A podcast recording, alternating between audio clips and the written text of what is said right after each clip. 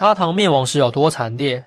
皇帝被杀，九名皇子被勒死，大臣被投尸黄河，江山易改，命运为何无常？盛极一时的唐朝，又是如何在血与火中覆灭？那曾经的紫禁之城，是否还回荡着往日的歌舞？洛阳宫殿中的锦袍贵人，又将何去何从？当帝国覆灭之时，你我又将见证何种景象？山河破碎，宫阙颓废。曾几何时，这江山竟已物是人非。面对这失落的辉煌，我们又当如何缅怀？公元六百九十年，武则天成帝，成为中国历史上第一位女皇帝。在她统治时期，唐朝进入了第二个盛世。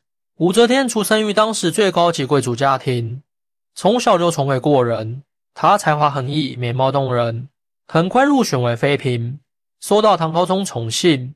年仅二十一岁的武则天面入选宫廷，因才华和姿色脱颖而出，深受唐高宗喜爱。根据当时的记载，武则天有着沉鱼落雁之容，闭月羞花之貌，无论是气质还是才能，都令人惊叹。她也拥有过人的政治头脑，帮助高宗处理朝政，为日后的称帝打下基础。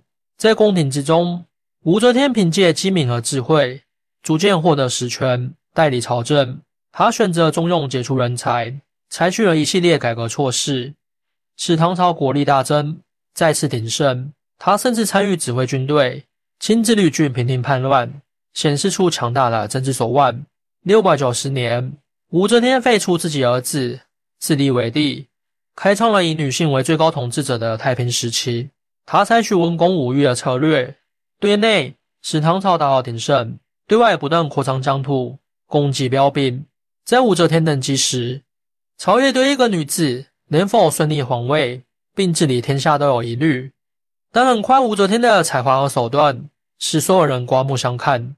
在武则天取得如此成就的同时，她也获得了众多臣民的拥戴与支持。百姓期盼女皇帝能够开创一个太平盛世，武则天也尽力改善百姓生活，使人们过上了较好的生活。她开创了大唐盛世。不仅体现在疆土扩张上，也给广大老百姓带来实实在在的利益，因此深受人心拥戴。武则天去世后，王朝又其儿子李显即位，史称唐中宗，但是权仍掌握在武太后手中。直至宗室李隆基发动政变，武太后让位，李隆基登基为帝，是为唐玄宗。玄宗是一位文采卓绝、深谙政道的君主。他登基之初，就展开大规模改革。废除武则天时期的弊政，任用贤臣，唐朝进入空前绝后的鼎盛时期。玄宗具有深厚的文化修养，他本人就颇有文学天赋，留下了大量脍炙人口的诗作。这样一个文韬武略兼备的君主，使唐朝再次达到鼎盛。在玄宗统治下，唐朝的疆域不断扩展，成为当时世界上最大的帝国。长安的繁华更胜过罗马帝国的首都罗马城。被誉为世界第一京城，民生富裕，百业兴旺，诗歌、音乐、绘画等文化也达到巅峰状态。长安遍地锦绣，来自各国的商贾云集，展现出这个盛世帝国无与伦比的荣光。然而，玄宗也存在一些失误，他实行军政和藩镇制度，这导致地方势力做大，为日后安史之乱埋下隐患。他过度宠信安禄山等少数民族将领，导致汉族大臣的不满。这一些问题在玄宗统治后期日益显现。玄宗晚年沉迷于疏于朝政，也为日后乱局的到来埋下祸根。安史之乱的导火索正是藩镇和军政制度所造成的问题。安禄山本是唐朝猛将，平定大事有功，获封为河北范阳平陆节度使，掌握三镇之地，其势力扩张到十余万兵力，成为唐廷心腹大患。七百五十五年。安禄山认为自己立下大功，却不能进一步升迁，心生不满。于是他以清君侧为名，联合十四名等将领，在范阳起兵造反，史称安史之乱。起初，安禄山伪装成讨伐杨国忠的样子起事，后来直接以叛逆自居，大举进犯京城长安。安禄山很快攻占洛阳、长安，唐玄宗仓促出逃，唐王朝一蹶不振。长安沦陷后。安禄山屠杀忠于唐朝的官员和平民，造成几十万人丧生，可以说是屠城。长安城门先后的杀戮持续一个月之久，其残忍手段令人发指，无数官员百姓惨遭杀戮。安史之乱导致唐朝国势大衰，尽管之后平定了叛乱，但唐王朝已无法恢复全盛时期的辉煌局面，地方割据现象严重，中央朝廷日益衰微。这场叛乱可以说是唐王朝从巅峰跌入低谷的转折点。九世纪八十年代，唐王朝已经天命将尽，当时。黄巢在江淮一带起义声势浩大，起义军很快占领江陵、武昌等地。八百八十六年攻入长安，起义军声势极大，各路藩镇也对朝廷置之不理。长安房屋空虚，终至被起义军攻破。长安门陷后，起义军占据三省之地，建立大齐政权。唐僖宗被迫逃往四川，朝政瘫痪。起义军在长安大肆烧杀抢掠，城中惨状无比，百姓生活凋敝。社会秩序崩溃，唐朝王权从此一蹶不振。此时，各路藩镇军阀则趁机扩张，对唐廷置若罔闻。起义军虽被平定，但唐廷已无法恢复中央集权，朝命已绝，覆灭在即。王朝之乱无疑是唐王朝走向灭亡的最后一击。在唐末这一时期，藩镇割据、群雄争霸的局面中，最终称雄的割据势力是朱温所率领的玄武军。朱温本是黄巢麾下的一名军官，后来背叛起义军，在唐廷支持下平定了黄巢起义。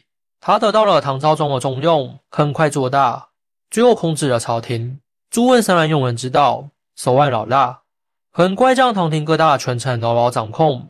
唐昭宗也只能任其摆布。九百零四年，朱温废除唐昭宗，命人将其杀害。他还杀害了昭宗的九个儿子，以绝后患。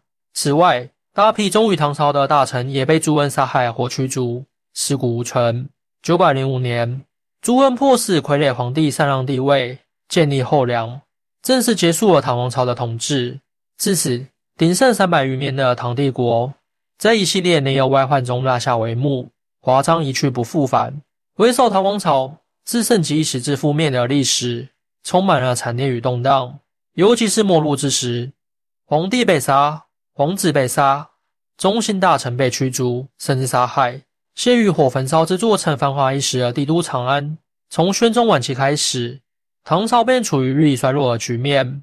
到了熙宗时期，中央已经无法有效统治全国。最后篡位建立新朝的朱温，更是残忍地对宗室和大臣进行血洗。朱温为了稳固统治，进行了残酷的政治清洗。他将赵宗九子和三十余忠臣杀害。同时打击一己势力，这场政治清洗是重量土地，也让朱温的残忍震慑朝野，平民百姓也在这场动荡中遭难。起义军与藩镇军阀的抢掠与屠杀，让底层人民深受苦难，生活困顿。曾几何时，这个国家竟会走到这般田地？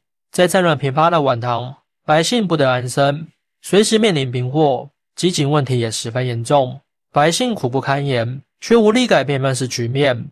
有史以来，唯有朝代是永恒的，盛极而衰，这是大多数封建王朝的必然历史周期。